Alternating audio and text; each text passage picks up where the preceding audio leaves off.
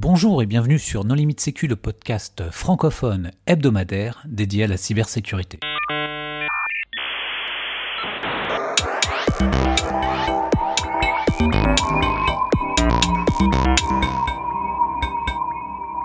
Alors aujourd'hui, nous recevons Romain Santini qui va nous parler du règlement EDAS. Bonjour Romain. Bonjour. Pour discuter avec lui, les contributeurs Non Limite Sécu sont Christophe Renard. Bonjour. Hervé Schauer. Bonjour. Marc-Frédéric Gomez. Bonjour. Nicolas Prigent. Bonjour. Nicolas Ruff. Bonjour. Et moi-même, Johan Hulot. Alors Romain, en préambule, est-ce que tu voudrais bien te présenter? Oui, donc je m'appelle euh, Romain Santini, je suis chargé de mission à l'ANSI, donc l'Agence nationale de la sécurité des systèmes d'information, depuis un petit peu plus de, trois ans maintenant. Avant ça, j'ai fait du conseil en sécurité des systèmes d'information. Et depuis euh, presque trois ans, je m'occupe du règlement IDAS. Donc dans un premier temps, euh, on va dire de, sa déclinaison au niveau national, même si on reviendra sur le fait que c'est un règlement et qu'il n'y a pas de transposition proprement dite. Et maintenant plutôt sur l'aspect euh, échange au niveau européen, coopération entre États membres pour la mise en œuvre de ce, règlement. Déjà, comment ça se prononce? EDAS, IDAS on dit généralement IDAS, il n'y a pas de prononciation officielle à ma, connaissance, mais c'est celle qu'on utilise généralement. Ah, et qu'est-ce que c'est? Alors le règlement IDAS, c'est un règlement européen, donc euh, règlement européen d'application directe, pas de transposition dans le, dans le droit national des États, contrairement à une directive, et qui vient encadrer principalement deux grands domaines. Le premier qui est l'identification électronique, donc les, moyens qui vont permettre à des personnes physiques comme des personnes morales de s'identifier euh, au travers d'Internet vis-à-vis de fournisseurs de services, euh, soit privés, soit vis-à-vis d'administration. Le deuxième grand chapitre qui, euh, qui, est couvert par le règlement IDAS, c'est ce qu'on appelle les services de confiance, donc ce qui va recouvrer tout ce qui est signature électronique, horodatage électronique, divers services autour de la signature électronique, donc validation des signatures électroniques, conservation sur le long terme des signatures électroniques, et enfin un service un peu particulier, un peu, plus tourné vers le grand public, qui est euh, l'envoi recommandé électronique. Donc ce règlement IDAS, il faut le voir comme une espèce de, grande boîte à outils, c'est-à-dire qu'il fournit euh, les moyens euh, pour les personnes physiques ou morales, pour les administrations, de se doter de moyens d'identification électronique ou euh, d'un certain nombre de, de, services de confiance. Il n'y a pas d'obligation qui est faite dans le règlement IDAS, c'est-à-dire qu'il n'y a pas d'obligation d'avoir recours à des identifications électroniques pour les États membres, il n'y a pas d'obligation de, de déployer de la signature électronique, là encore au niveau des États membres. C'est juste une boîte à outils qui offre un certain nombre de garanties en termes de sécurité et un certain nombre d'effets juridiques liés à certains des, services de confiance euh, offerts par le règlement. Et donc, les, services de confiance EIDAS, euh, qu'est-ce que c'est concrètement pour les gens bah, qui ne connaissent pas et pour nos, auditeurs qui, font de la sécurité, qui pour beaucoup en ont jamais entendu parler Qu'est-ce qu'est-ce qui va être certifié par EIDAS, enfin dans le cadre de EIDAS alors en fait, les services de confiance au sens du règlement IDAS, on peut vraiment les séparer en deux grandes catégories. Euh, tout ce qui va être service de confiance qu'on appelle non qualifié, c'est-à-dire qui font justement pas l'objet euh, d'audits de sécurité particuliers, qui ne font pas l'objet de, de certification ou de qualification, et qui en fait ne sont pas réellement décrits, en tout cas pas dans le détail dans le règlement, et ne font pas l'objet d'exigences précises. Donc cela, on va, on va les écarter assez vite, et on va plutôt s'intéresser à ce qu'on appelle les services de confiance qualifiés, qui eux font l'objet euh, d'évaluation de leur conformité à des exigences qui sont définies dans le règlement IDAS et qui font l'objet d'une décision par une autorité nationale. Alors en France, c'est l'ANSI qui est en charge de prendre cette décision euh, pour garantir que ces services qualifiés répondent bien aux exigences du règlement. Donc ces services de confiance qualifiés, ce sont les cinq que, que j'ai cités en introduction. Donc la délivrance de certificats de signature électronique qualifiés, donc en fait, on va délivrer à des personnes physiques ou morales quelque chose qui va leur permettre de créer des signatures électroniques avec un haut niveau de fiabilité. Les notaires en font partie? Les notaires en font partie, euh, comme un certain nombre d'autres professions réglementées ou comme certains, euh, certains agents ministériels. Euh, on a l'équivalent pour les personnes morales qui est le cachet électronique. Donc pareil, on a des, des prestataires de services de confiance qualifiés qui délivrent des certificats de cachet électronique. Et enfin, on a l'équivalent également pour les sites web. Donc le règlement IDAS prévoit qu'on puisse délivrer des certificats d'authentification de sites web, donc euh, des certificats serveurs SSL TLS, euh, qui ont fait l'objet d'une qualification euh, en France par l'ANSI. Donc ça, ce sont les moyens de créer des signatures électroniques ou des cachets ou d'authentifier des sites web. En pendant à cette création de signatures électroniques ou de cachets, on a deux services qui sont introduits par le règlement IDAS qui n'existaient pas dans, les cadres réglementaires précédents, qui sont la validation des signatures électroniques ou des cachets électroniques qualifiés et la conservation des signatures électroniques ou des cachets électroniques qualifiés. Euh, l'intérêt de ces services, il réside dans le fait que créer une signature électronique, Bon, c'est aujourd'hui pas encore nécessairement trivial, c'est pas forcément acquis par le grand public, mais fondamentalement, c'est quelque chose qu'on sait faire. C'est-à-dire qu'on a un certain nombre d'acteurs privés ou publics qui se mm. sont dotés de signatures électroniques depuis déjà quelques années. Euh, on a déjà des cas d'usage qui existent, typiquement les réponses au marché public. Et euh, la création d'une signature électronique, c'est généralement pas extrêmement, euh, extrêmement complexe. On a des outils bien, bien déployés sur le marché. Euh, la validation des signatures électroniques, c'est pas quelque chose de trivial du tout. Ça nécessite aujourd'hui des compétences qui sont assez poussées, ou l'acquisition d'outils sur étagère qui sont pas, pas nécessairement très accessibles ou très simples à mettre en œuvre pour le, le commun des mortels. Et donc ce que prévoit le règlement IDAS, c'est qu'on ait des prestataires de services euh, dont euh, la, seule, euh, la seule raison d'être, c'est de valider des signatures électroniques qualifiées ou des cachets électroniques qualifiés qu'on pourrait leur transmettre, et de rendre une réponse qui est cette signature électronique qualifiée est bien valide, ou elle ne l'est pas, ou alors je ne sais pas parce que je n'ai pas assez d'éléments pour, pour le déterminer. Donc ça, c'est le premier des deux services qui tournent autour de, la signature électronique et qui sont introduits par le règlement. Le second, c'est la conservation des signatures électroniques qualifiées ou des cachets électroniques qualifiés sur la durée. Euh, là aussi, on est sur une problématique qui est relativement complexe, euh, à la fois techniquement et organisationnellement. Euh, je signe aujourd'hui un document qui va avoir une certaine durée de vie, qui va avoir un effet juridique pendant un certain temps. Est-ce que dans 5 ans, 10 ans, 15 ans, 20 ans, je serai encore en capacité de vérifier que ce document, que la signature de ce document est bien valide, ou que le cachet apposé sur ce document est bien valide? Euh, là aussi, c'est plutôt aujourd'hui un métier d'expert. Euh, c'est pas à la portée de n'importe quel euh, archiviste ou de n'importe quelle entité au sens large de conserver dans de bonnes conditions des signatures électroniques qualifiées ou des cachets électroniques qualifiés. Donc le règlement IDAS a introduit un service de confiance qualifié qui vise à dire voilà, je suis un prestataire de service de confiance qualifié pour la conservation des signatures ou des cachets. On a vérifié que je savais conserver ces éléments-là et que sur une durée euh, qui va être fonction de, ce que le client me demande, je suis capable de garantir que cette signature ou ce cachet reste bien valide. Il reste bien lié à l'acte auquel il, il s'attache. Mm. Si tu prends le cadre des notaires, faut quand même conserver ça sur plus de 50 ans, quoi. Tu es quand même sur des périodes très longues. On pourrait même parler de plusieurs, euh, plusieurs euh, siècles. Et euh, est-ce qu'aujourd'hui, les prestataires qui sont qualifiés sont en capacité à confirmer ou être confortés de dire bah voilà, dans, dans 80 ans, je suis capable de sortir euh, ma signature, elle est toujours valable euh, Parce que sortie du papier on a du mal quand même. Cryptographiquement, tu peux pas avoir une signature qui soit valable à 100 ans parce que le mécanisme évolue. Mais ce que tu peux faire, c'est l'avoir garantie dans des conditions telles qu'elle soit périodiquement resignée ou qu'il y ait euh, une vérification qui fasse que euh, tu aies une continuité d'une chaîne de garantie cryptographique. Et typiquement, les notaires, ils avaient un statut antérieur euh, avant, mmh. parce qu'ils avaient un cadre particulier où ils ont dématérialisé plutôt que beaucoup d'institutions, et ils doivent garder, si je me trompe pas, 110 ans euh, les documents qui leur sont confiés en en garantissant l'intégrité. Alors effectivement, c'est un problème complexe. En fait, on, enfin, la réponse en synthèse, est-ce que les prestataires qualifiés sont capables de s'engager sur ces durées-là? Euh, En synthèse, la réponse est oui. Euh, maintenant, tous les prestataires de services de confiance qualifiés ont aussi des limites de responsabilité euh, qui sont euh, généralement spécifiées dans leurs conditions générales d'utilisation. Donc, s'ils ne sont pas capables de s'engager au-delà d'une certaine durée, c'est quelque chose qui doit être publiquement accessible. Mais en synthèse, lorsqu'on qualifie un prestataire, c'est qu'il est capable de s'engager sur des durées relativement longues. ou en tout cas qu'il est en capacité de tenir les exigences qu'il annonce vis-à-vis de, de, ses clients. Maintenant, techniquement, pour répondre à ces problématiques, en fait, comme le, le disait Christophe, on a deux grandes façons de gérer la problématique. Euh, il y a la façon euh, purement mathématique, purement cryptographique, où effectivement on va prendre notre document avec sa signature ou son cachet, et périodiquement, en tout cas en anticipant les expirations des différents certificats, l'expiration de, de, la, la technologie du support.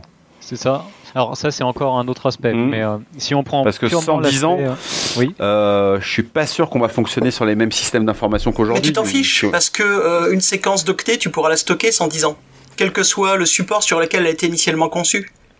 C'est ça, en fait, il y, a deux aspects. Il y a la préservation de la valeur de la signature. Donc ça, c'est une problématique en soi. Je vais commencer par parler de ça et puis ensuite on parlera du support. Euh, sur la conservation de la, validité de la signature, il y a deux approches. Soit je resigne régulièrement, je réhorodate régulièrement. Euh, l'avantage, c'est qu'on a quelque part une preuve mathématique qui se maintient sur la durée, sauf, euh, sauf accident, sauf cassage d'un algorithme par un hasard malheureux.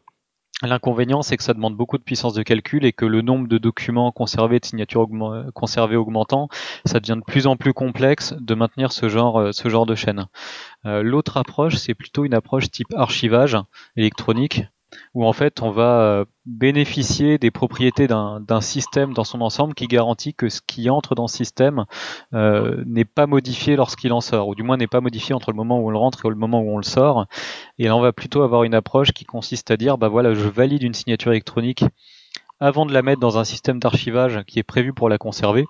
Alors on va retrouver de la cryptographie hein, dans ce système d'archivage également, mais pas forcément appliquée de manière unitaire sur chaque signature ou chaque cachet. Et le jour où je sors la signature ou le cachet du système d'archivage, bah, j'aurai peut-être pas ma chaîne cryptographique complète qui me permet de valider cette signature unitairement, mais je sais que vu qu'elle vient du système d'archivage, ce qui sort est intègre, de la même manière que, ça y est entré, et si c'était valide en rentrant, c'est valide en sortant. Ça c'est pour l'aspect purement euh, validité de la signature électronique ou du cachet électronique et c'est la valeur ajoutée du règlement IDAS. Après sur les problématiques de conservation des données à long terme et euh, de euh, support des formats ou des systèmes d'exploitation dans 50 ans, 100 ans, 110 ans, là on va retomber sur des problématiques qui sont on va dire plus généralement prises en charge au niveau des systèmes d'archivage avec potentiellement l'obligation pour le prestataire de maintenir tous les outils de référence dont il a besoin pour être capable d'exploiter les données euh, le jour où on voudra les sortir, même si c'est euh, pas les systèmes qui sont utilisés par le par le grand public ou par les entreprises à ce moment-là, mais c'est pas une problématique qui est spécifiquement adressée par IDAS. Là, on va vraiment plutôt s'appuyer sur les travaux qui sont menés par ailleurs pour l'archivage au sens large. Alors, par contre, j'ai entendu parler, pour moi, la, signature électronique jusqu'alors, euh, c'était... Euh, alors déjà, c'était un truc, si on voulait une valeur vraiment légale, garantie, on était obligé de passer par des certificats X509, euh, pas par mon GNU PG à la maison. mais en plus, bah, quand je voulais acheter un certificat, par exemple, pour répondre à un marché public, fallait que je me récupère un, dongle, un dongle USB ou une carte à puce. J'ai cru comprendre qu'avec IDAS, il y avait des certificats, enfin des signatures dématérialisées qui pouvaient se faire côté serveur c'est ça? Alors effectivement, c'est une des nouveautés, on va dire, euh, explicites euh, du, règlement IDAS.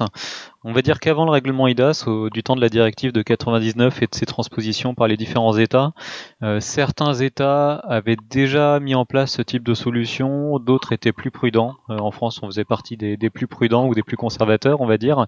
avec le règlement IDAS, on a plus ce, flou potentiel et effectivement la signature à distance euh, et quelque chose qui a une existence propre et euh, qui, euh, qui permet d'avoir le même niveau de fiabilité qu'une signature classique faite avec une carte à puce ou un token USB que j'ai dans la main. Euh, maintenant, les principes restent dans l'esprit similaire, c'est-à-dire que que ça soit en signature, euh, on va dire locale, ou en signature à distance, j'ai toujours un certificat X509 quelque part. Euh, là, le règlement IDA c'est assez clair, on a besoin de certificats électroniques et on a des références directes via la législation secondaire du règlement à des standards faits par l'ETSI sur les différents formats de signature reposant sur des certificats X509. Et euh, là où on a également une similitude entre la signature locale et la signature à distance, c'est que dans le cas d'une signature locale, bah, j'ai une carte à puce ou une clé USB, donc quelque chose qui est robuste, euh, qui va être certifié par un organisme de certification nationale.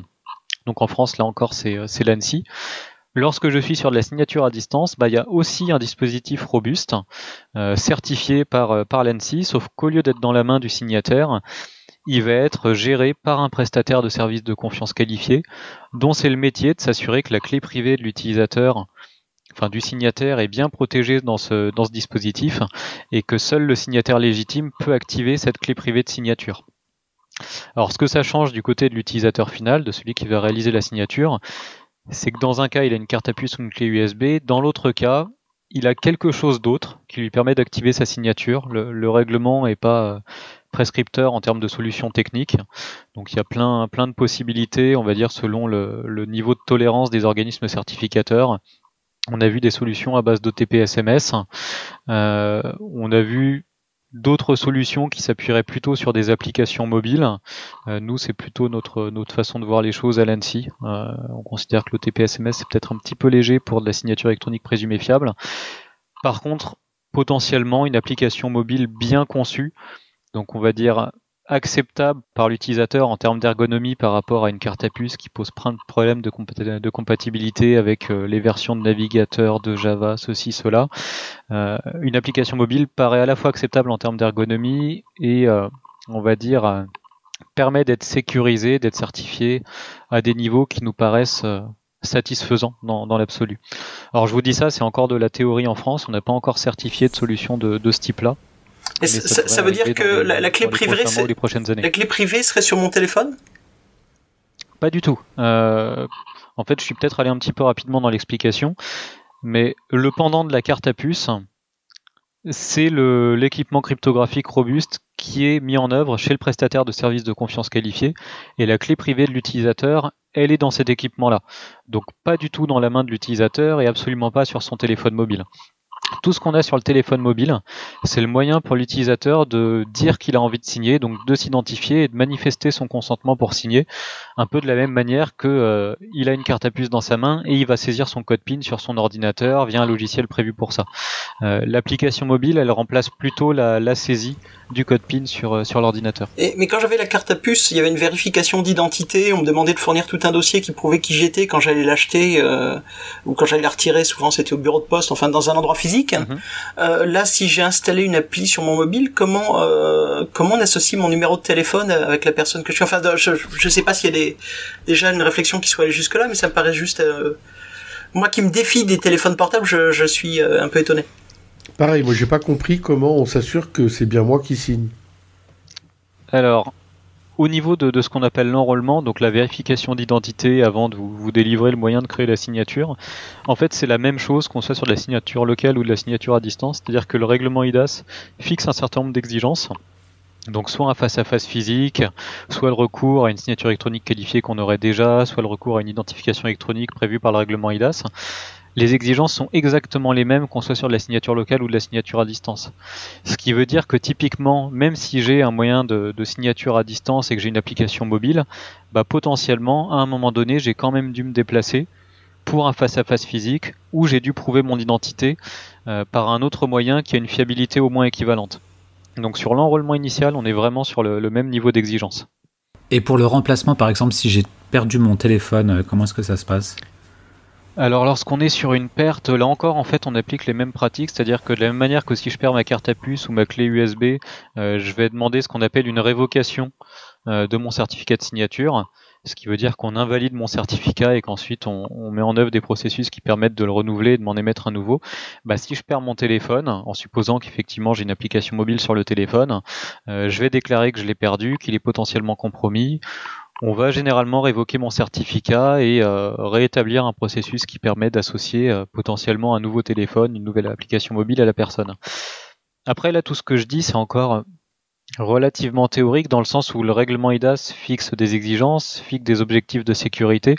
Ensuite, charge à chaque prestataire de services de confiance et à chaque, euh, on va dire, fournisseur de dispositifs de création de signature de prendre ces exigences-là et d'en déduire euh, des pratiques réelles qui vont à la fois répondre aux exigences et être compréhensibles par les utilisateurs. Donc on a ce moyen de révoquer le certificat, de demander une nouvelle carte à puce lorsque c'est euh, de la signature locale ou une nouvelle application euh, sur un nouveau téléphone lorsque c'est de la signature à distance. Après, potentiellement, chaque prestataire aura ses propres pratiques détaillées selon la façon dont il gère cette, cette problématique. Et donc actuellement, ces, ces, ces mécanismes de signature sont utilisés dans quel domaine? Alors aujourd'hui, vu de l'ANSI, euh, on n'a pas nécessairement une vision exhaustive. Euh, nous, ce qu'on voit le plus fréquemment arriver comme question chez nous, ce qui nous permet de savoir par qui c'est c'est euh, principalement les, réponses aux appels d'offres pour les marchés publics où il y a aujourd'hui une, obligation de dématérialiser les marchés publics et où il est possible, en, fonction de, du règlement de consultation, de ce que demande le règlement de consultation, de signer électroniquement un certain nombre de pièces du dossier. Donc là, c'est un des premiers euh, cas, on va dire pratiques, qui fonctionne aujourd'hui de mise en œuvre de signature électronique. Euh, après, on a mentionné tout à l'heure le cas des notaires, il y a un certain nombre de professions réglementées qui vont établir des actes dématérialisés et qui vont mettre en œuvre des signatures électroniques.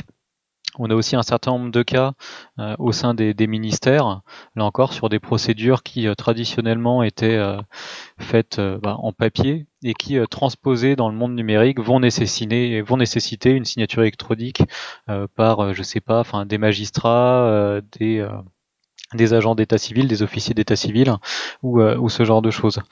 un cas qu'on voit encore peu en pratique, mais qui va sûrement se développer si le règlement IDAS tient ses promesses et qu'on arrive à avoir des signatures électroniques à distance euh, simples à mettre en œuvre pour le grand public.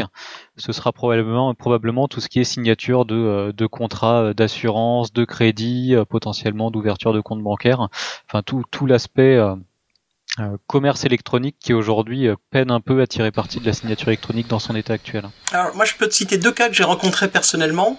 Euh, le mmh. premier c'est quand tu veux ouvrir une nouvelle ligne téléphonique chez un gros opérateur national dont le nom est une couleur et un fruit.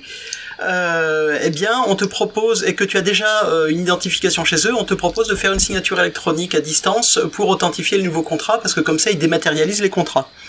Il y a un autre cas que je connais euh, qui m'avait semblé très intéressant, c'est les contrats de travail dans le milieu de l'intérim, parce que quand il y a des contrats de travail sur quelques jours et quelques semaines, ils en ont des tonnes et des tonnes. Et pour eux, bah, la dématérialisation, c'est juste un enjeu euh, vital en termes d'espace. Et donc, euh, il y en a un certain nombre qui ont adopté les systèmes de signature électronique et justement de signature électronique à distance qui ne pouvaient pas être certifiés avant. pour éviter de faire à chaque fois 20 feuilles de papier pour, pour 4 jours de travail. Alors justement, dans le domaine du travail temporaire, il me semble qu'il y a des problèmes euh, euh, d'identification des gens. Alors le, règlement IDAS aborde aussi ces, aspects. Est-ce que tu peux nous en parler? Alors, ce que prévoit le règlement ITAS en matière d'identification électronique, c'est qu'on puisse doter des, personnes physiques ou morales de ce qu'on appelle des moyens d'identification électronique, euh, dont, la forme n'est pas spécifiée par le règlement. C'est-à-dire qu'autant sur la signature électronique, on est dirigé assez clairement vers des technologies à base de certificat X509. Autant sur l'identification électronique, le règlement est complètement agnostique du point de vue de la technologie et va juste spécifier des exigences de sécurité pour trois niveaux. Donc euh, le niveau faible, le niveau substantiel, le niveau élevé, euh, alors qui sont définis dans le, règlement lui-même de façon euh, assez laconique, c'est-à-dire que les, les moyens d'identification électronique de niveau faible vont en synthèse permettent de réduire le risque d'usurpation d'identité. Les moyens d'identification électronique de niveau substantiel vont permettre de le réduire substantiellement. Et les moyens d'identification électronique de niveau élevé visent à prévenir les usurpations d'identité. Une fois qu'on a dit ça, on n'a pas forcément dit grand-chose. Et le règlement IDA s'est complété par ce qu'on appelle un, acte d'exécution, donc en fait une sorte de, décret, mais au niveau européen, qui sur une vingtaine de pages va venir spécifier des exigences de sécurité sur tous les aspects euh, de la délivrance et du cycle du vie d'un moyen d'identification électronique. Donc que ça soit euh, la vérification initiale de l'identité de la personne avant de lui donner son moyen d'identification électronique, que ça soit sur la robustesse de ce moyen d'identification électronique proprement dit, euh, sur les exigences générales qui vont peser sur le fournisseur de ce moyen et enfin sur les exigences en termes d'audit. Donc on a des, exigences qui sont relativement détaillées. Euh, maintenant, si on essaye de ramener ça à une vue un peu pratique de ce que peuvent être ces moyens d'identification électronique, en fait, pour faire simple, si, on interprète bien toutes les exigences, euh, un moyen d'identification électronique de niveau faible, ça va être quelque chose du type identifiant mot de passe. Un moyen d'identification électronique de niveau substantiel, on va être sur quelque chose qui est, on va dire, un, compromis entre euh, simplicité d'utilisation euh, et sécurité. Et en fait, je suis même pas sûr que ce soit vraiment un compromis euh, entre simplicité d'utilisation et sécurité par rapport à un moyen de niveau faible, parce qu'on est sur une ergonomie au moins équivalente à celle d'un moyen de niveau faible. On va être en gros sur de l'application mobile ou quelque chose qui est simple à acquérir pour l'utilisateur, qui tire parti de quelque chose qu'il a déjà dans la main et qui ne lui nécessite pas de mettre en œuvre des composants un peu trop, euh, un peu trop spécifiques. Et lorsqu'on est sur un moyen d'identification électronique de niveau élevé, euh, là on va retomber sur des choses extrêmement robustes qui vont servir pour des usages sensibles euh, et on va être sur de la carte à puce, sur de la clé USB ou sur ce type de, dispositif. Donc ça c'est pour les, exigences de sécurité qui sont prévues dans le, dans le règlement IDAS.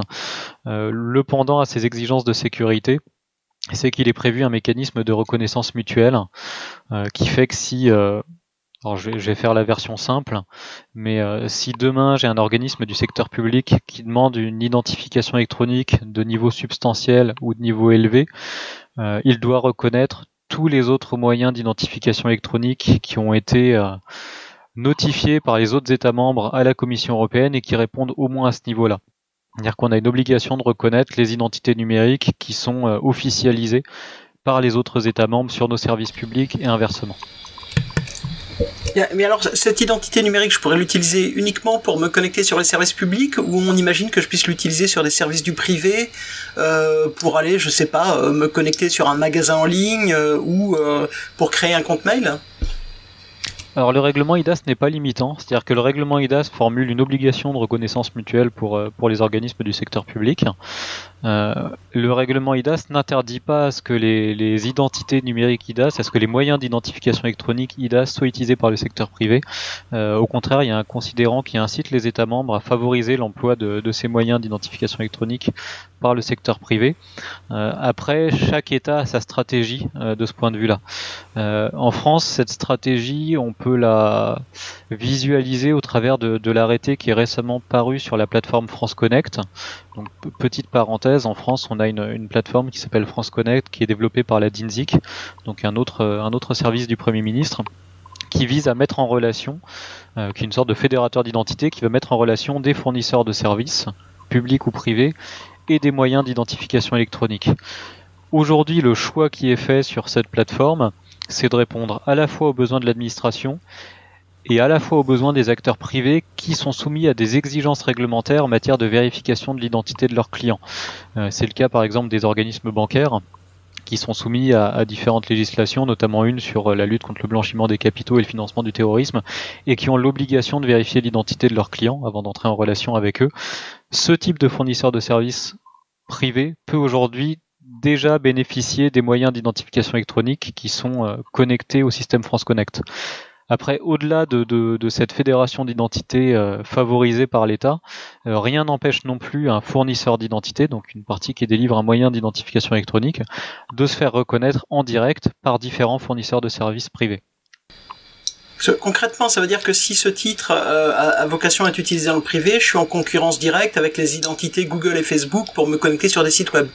Oui, mais c'est pas forcément euh, c'est pas forcément quelque chose de, choquant ou de surprenant. Enfin, déjà premier euh, première chose, euh, c'est complémentaire et en fait, lorsqu'on parle de moyens d'identification électronique officialisés par un État, on n'est même pas non plus nécessairement sur une carte d'identité électronique développée par l'État. On peut très bien avoir des fournisseurs privés qui délivrent des moyens d'identification électronique qui vont être avalisés par un État. C'est le cas par exemple en Italie où il y a un, système qui a déjà été officialisé. Alors le, vrai mot c'est notifié pour les connaisseurs qui nous, qui nous écouteraient, et qui est une fédération d'identité avec une dizaine d'acteurs privés qui délivrent des identités numériques aux citoyens italiens.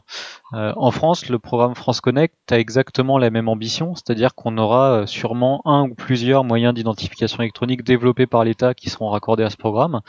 Maintenant, il y a un certain nombre de fournisseurs euh, d'identités privées qui sont déjà raccordés ou d'autres peut-être qui s'y raccorderont à l'avenir. Aujourd'hui, on a par exemple La Poste euh, et euh, le groupement Ariad Next Orange qui sont raccordés euh, à la plateforme France Connect comme fournisseurs d'identité. Donc on n'est pas forcément sur une concurrence entre un État et Google et Facebook, on est sur un écosystème de fournisseurs d'identité, certains publics, certains privés, qui vont tous trouver une place dans cet environnement. Et le nombre de, le nombre de services de confiance euh, euh, conformes EDAS, c'est quelque chose qui a été évalué. En France, euh, c'est plutôt 100, 1000. Moi, j'ai vu qu'il y avait quatre sociétés qui, qui étaient certificateurs EDAS.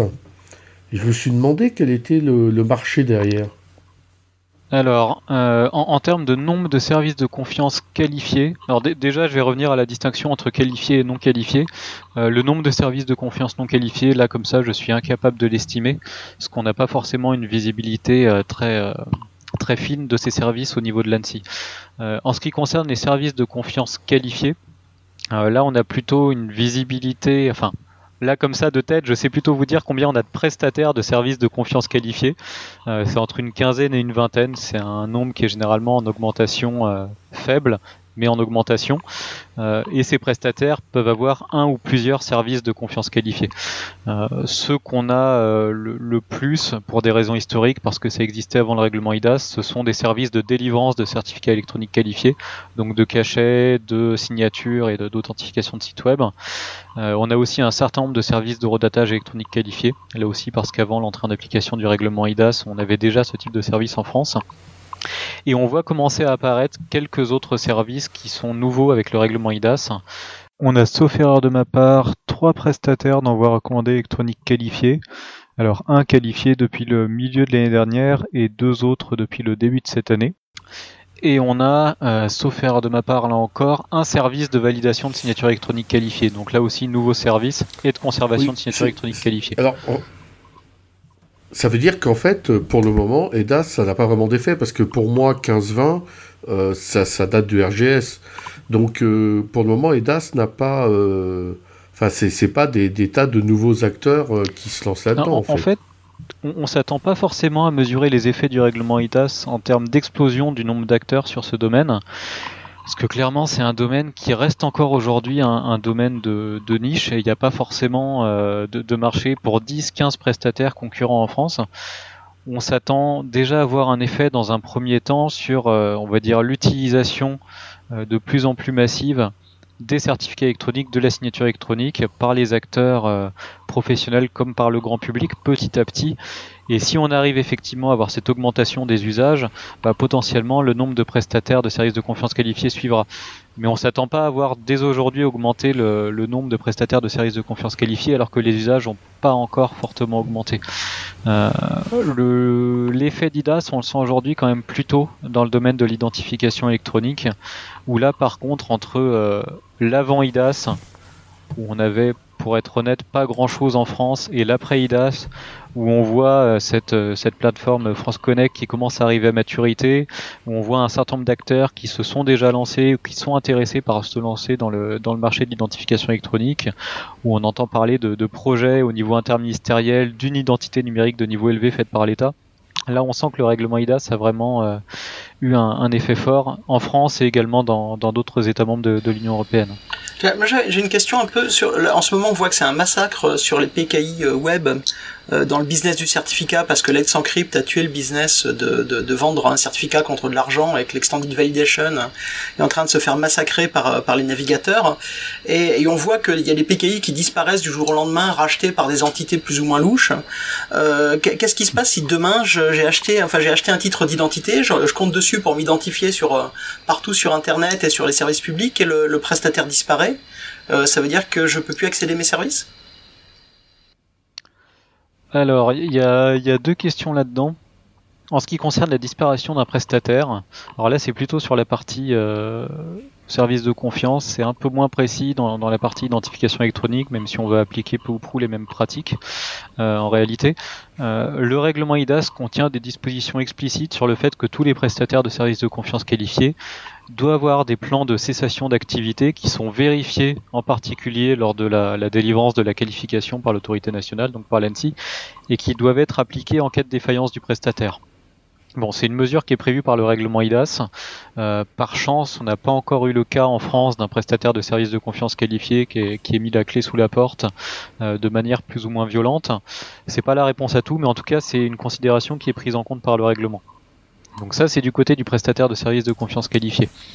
Euh, ces plans de cessation d'activité, ils vont pas nécessairement euh, avoir vocation à assurer la continuité de service pour l'utilisateur, mais plutôt avoir une fin de service propre, avec potentiellement la révocation de tout ce qui a besoin d'être évoqué. Euh, en ce qui concerne la continuité de service pour l'utilisateur, et dans le domaine en particulier de l'identification électronique, il y a deux grandes possibilités. Soit on est sur une identité euh, numérique, sur un moyen d'identification électronique qui est délivré par l'État, et là, on peut avoir raisonnablement confiance dans le fait que euh, l'État ne va pas s'arrêter du jour au lendemain et va savoir assurer cette mission euh, malgré les, différents accidents qui peuvent arriver, comme ça a été le cas dans d'autres pays. Soit on est sur des identités numériques qui sont délivrées par le secteur privé, où on n'a pas forcément cette garantie de, de pérennité. Et là, ce qui va garantir la résilience du système, bah, c'est plutôt le fait qu'on ait un écosystème d'acteurs privés, qu'on ait une plateforme de fédération d'identité, et que si demain euh, j'ai une identité délivrée par tel fournisseur d'identité qui s'arrête de fonctionner du jour au lendemain, bah, j'aurai très probablement une solution de backup en demandant une autre identité numérique ailleurs euh, qui me permettra de continuer, de continuer à utiliser mes services en ligne euh, quelque part de manière quasi transparente. C'est plutôt sur ça comptable. Alors, on va revenir sur les usages. Tout à, l'heure, tu parlais d'envoi recommandé. Est-ce que c'est d'ores et déjà opérationnel? Et si oui, comment est-ce que ça fonctionne euh, concrètement? Alors c'est opérationnel. Alors je vais parler du, cas français hein, parce qu'on a des prestataires qui sont qualifiés dans d'autres pays, mais j'ai pas forcément une vision fine sur la façon dont ça fonctionne. Alors comment ça fonctionne euh, Après chaque prestataire a ses pratiques et ses limites de, fonctionnement. Donc là il faut vraiment regarder quelles sont les conditions générales d'utilisation, quels sont les engagements de chaque prestataire. Mais on va dire il y a, deux grosses possibilités pour faire simple. Euh, voire trois grosses possibilités. Euh, une première possibilité qui est peu adaptée au grand public, qui va être bien adaptée pour des professions réglementées qui ont besoin d'envoyer des envois recommandés électroniques qualifiés ou d'en recevoir, c'est d'avoir recours à des moyens de type certificat RGS ou certificat IDAS pour signer ce que j'envoie et donc garantir mon identité lorsque j'envoie un, recommandé électronique ou euh, signer le fait que je l'ai bien reçu. Donc là, on est sur des dispositifs qui sont fiables. Euh, inconvénient, le, le grand public n'y a pas nécessairement accès pour toucher le grand public, euh, on va être soit sur du face-à-face physique, auquel cas on perd un peu l'intérêt de l'envoi recommandé électronique, mais on pourrait imaginer un face-à-face physique pendant lequel on vérifie l'identité de quelqu'un avant de lui remettre un moyen pour réceptionner ou envoyer des recommandés électroniques après coup. Ça, ça fait sens pour des gens qui vont envoyer ou qui vont recevoir souvent des recommandés électroniques. Donc ça peut faire sens, je sais pas, pour des syndics de copropriété, pour des choses comme ça. Euh, là encore, pas forcément pour du grand public. Si je reçois un recommandé électronique tous les ans et qu'à chaque fois je dois me déplacer et faire un face-à-face physique, là encore, on perd un peu l'intérêt de l'envoi recommandé électronique. Ce qui se développe en ce moment, pour le grand public, euh, c'est plutôt ce qu'on appelle l'identification à distance ou pour recevoir mon envoi recommandé électronique qui m'a qui m'a été envoyé, bah, je vais être amené à euh, soit via ma webcam, soit via mon téléphone ou, euh, ou autre, ou une tablette, à euh, passer un mécanisme qui va permettre de faire soit un face-à-face physique à distance avec un, un agent euh, dans, dans l'environnement du prestataire de service de confiance, soit un mécanisme automatisé de reconnaissance faciale qui va permettre de vérifier que je suis bien la bonne personne, que j'ai bien présenté un document d'identité, que c'est bien moi, que j'ai pas un masque, que j'ai pas présenté une photo, etc. Bon, il y a un certain nombre de, considérations de sécurité à prendre en compte et qui là vont vraiment permettre de me donner euh, mon envoi recommandé électronique qualifié sans que j'ai à me déplacer, sans que j'ai à sortir de chez moi ou à faire un face à -face physique avec quelques personnes que ce soit. Donc ça, c'est plutôt ce qu'on voit arriver euh, pour, euh, on va dire, les, futurs services qui vont être qualifiés ou certains qui le sont déjà, mais qui pourraient encore évoluer. Euh, maintenant, on est sur des technologies qui sont relativement peu matures, qui nécessitent on va dire d'être euh, d'être éprouvées euh, plus largement qu'elles ne le sont aujourd'hui, mais c'est le c'est le sens de l'histoire. L'OTAN à distance, si j'ai un titre d'identification euh, fiable, peut-être IDAS, je comprends. Par contre, bah on en a parlé quand on a parlé du, CCC du 35C3 cette année. Apparemment, en Allemagne, ce genre de choses est déjà utilisé et, et on avait un présentateur qui montrait qu'ils arrivaient à à, frauder un certain nombre de ces choses. J'imagine que c'est des cadres qui vont être pris en compte euh, avant de, avant de qualifier les produits c'est des choses qu'on prend en compte. Donc, enfin, typiquement, la présentation qui a été faite au CCC fait partie des éléments qu'on a vu passer et qu'on a regardé. Euh, où on avait effectivement une, personne, qui était un, étudiant de mémoire, si je dis pas de bêtises, qui avait réussi à, faire un POC pour montrer qu'il savait prendre en, défaut euh, certains aspects d'un mécanisme d'identification à distance, notamment sur la vérification d'authenticité du, document d'identité, en faisant un faux document d'identité, en utilisant de la, réalité augmentée pour euh, projeter quelque part une image de document d'identité sur un, bout de, carton qu'il agitait devant, devant la caméra. Euh, il arrivait à faire un certain nombre de choses.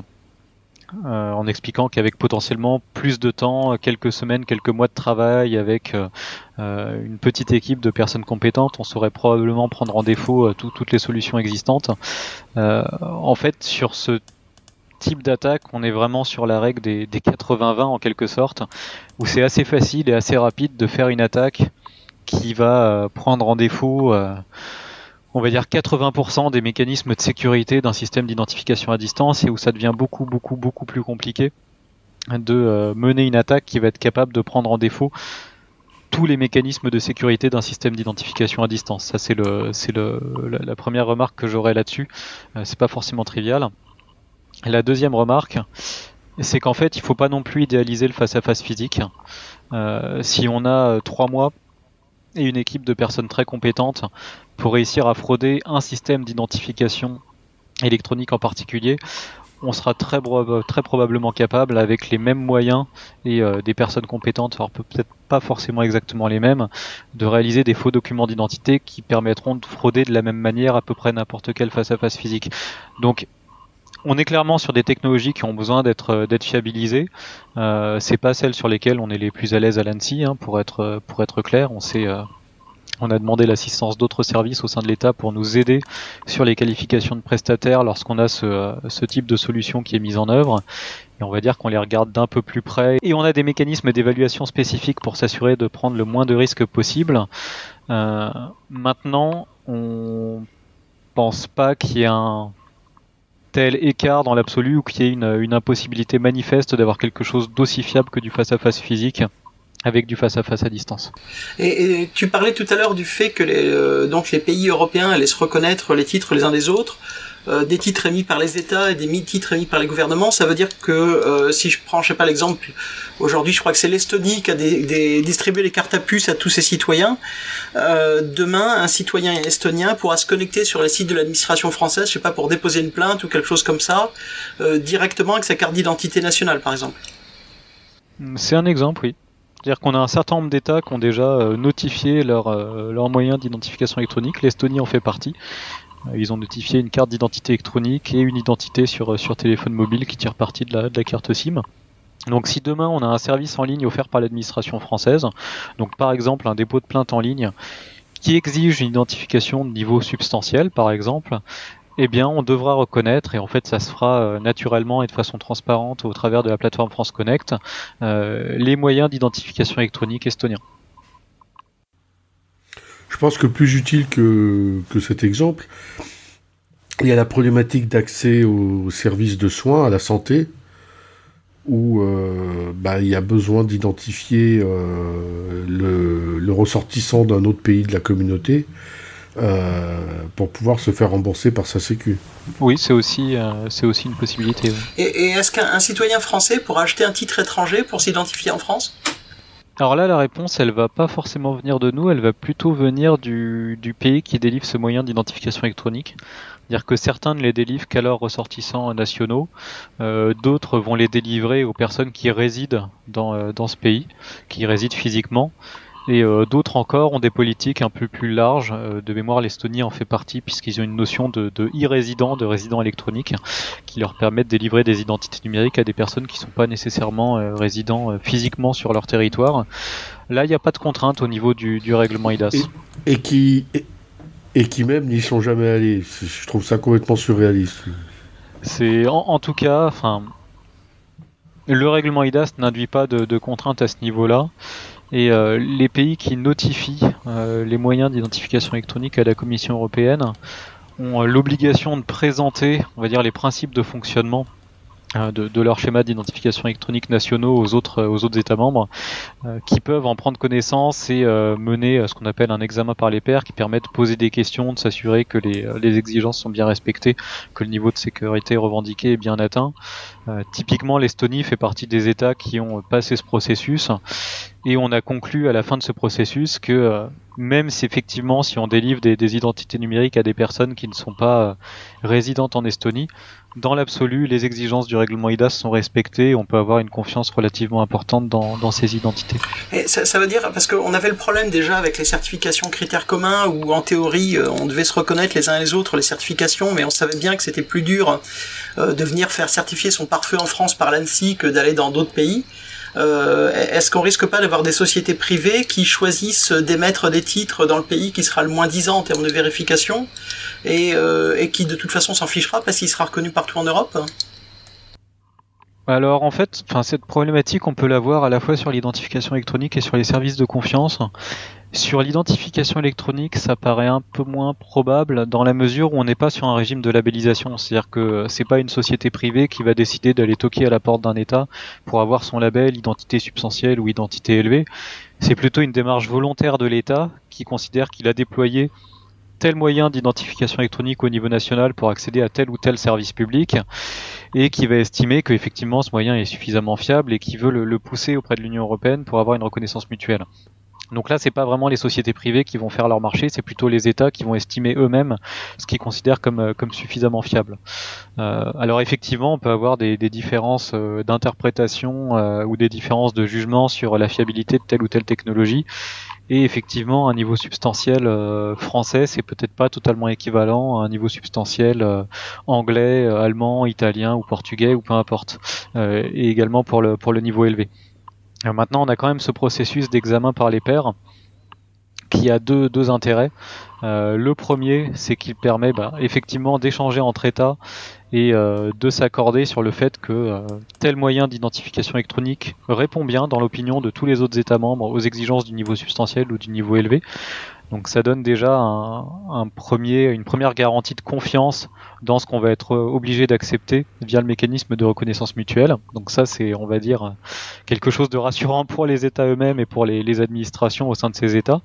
Euh, vis-à-vis du grand public, les avis qui sont décidés à la fin de ce processus d'examen par les pairs sont publiés sur le site de la Commission européenne. Donc tout un chacun peut aller sur, euh, sur une page du site web de la Commission européenne qui sera euh, indiquée sur la prochaine version du site web de l'ANSI qui devrait bientôt être mis en ligne et sur lequel on a pour chacun des schémas d'identification électronique qui ont été notifiés euh, un résumé des principales caractéristiques du, schéma ou du moins du, du fait que le processus d'examen par les pairs s'est bien, bien passé et l'avis euh, résultant de cet examen par les pairs avec le fait que les États membres concluent que euh, ce moyen d'identification électronique est bien de niveau élevé, alors parfois moyennant euh, la prise en compte que tel mécanisme va être renforcé ou que tel mécanisme va être supprimé, on a déjà eu des cas comme ça, mais en tout cas ça permet au, grand public de s'assurer que les États ne sont pas obligés d'accepter les yeux fermés ce qui est fait dans les autres États. là encore, si on fait un parallèle par rapport au monde physique, euh, on se pose toujours beaucoup plus de questions dans le monde numérique, notamment avec les problématiques de massification des attaques.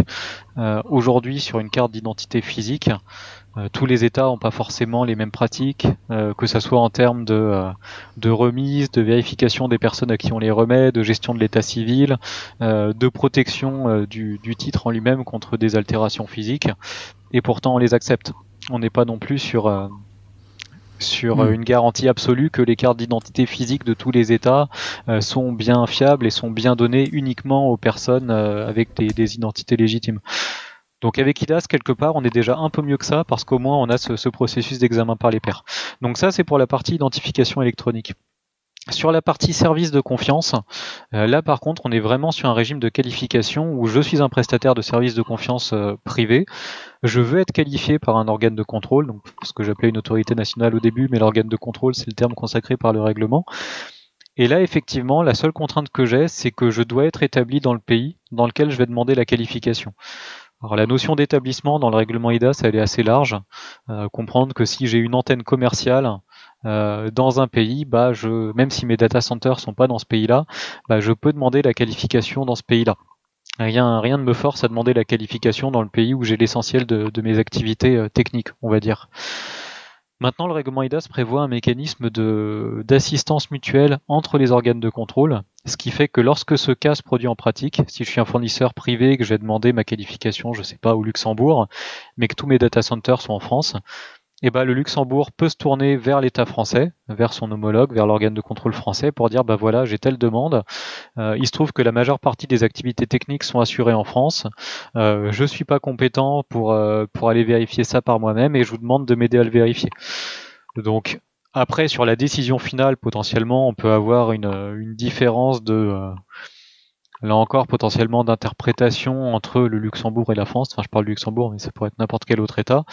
Mais euh, sur le principe, il y a quand même une possibilité de collaborer entre organes de contrôle et c'est plutôt ce qu'on voit dans la pratique lorsqu'on a un prestataire qui euh, essaye potentiellement de se faire qualifier dans, différents pays ou en tout cas pas dans le pays qui serait le, plus logique à, première vue. Ça, veut dire que si je suis un GAFAM avec une domiciliation en Europe, euh, je pourrais faire qualifier mon, mon système d'authentification et qu'ensuite il serait reconnu, enfin il suffit que je le fasse accepter par une administration dans un pays pour pouvoir utiliser mon login, je sais pas, Google ou Facebook ou Microsoft sur euh, toutes les administrations européennes Oui, enfin en réponse simple, oui.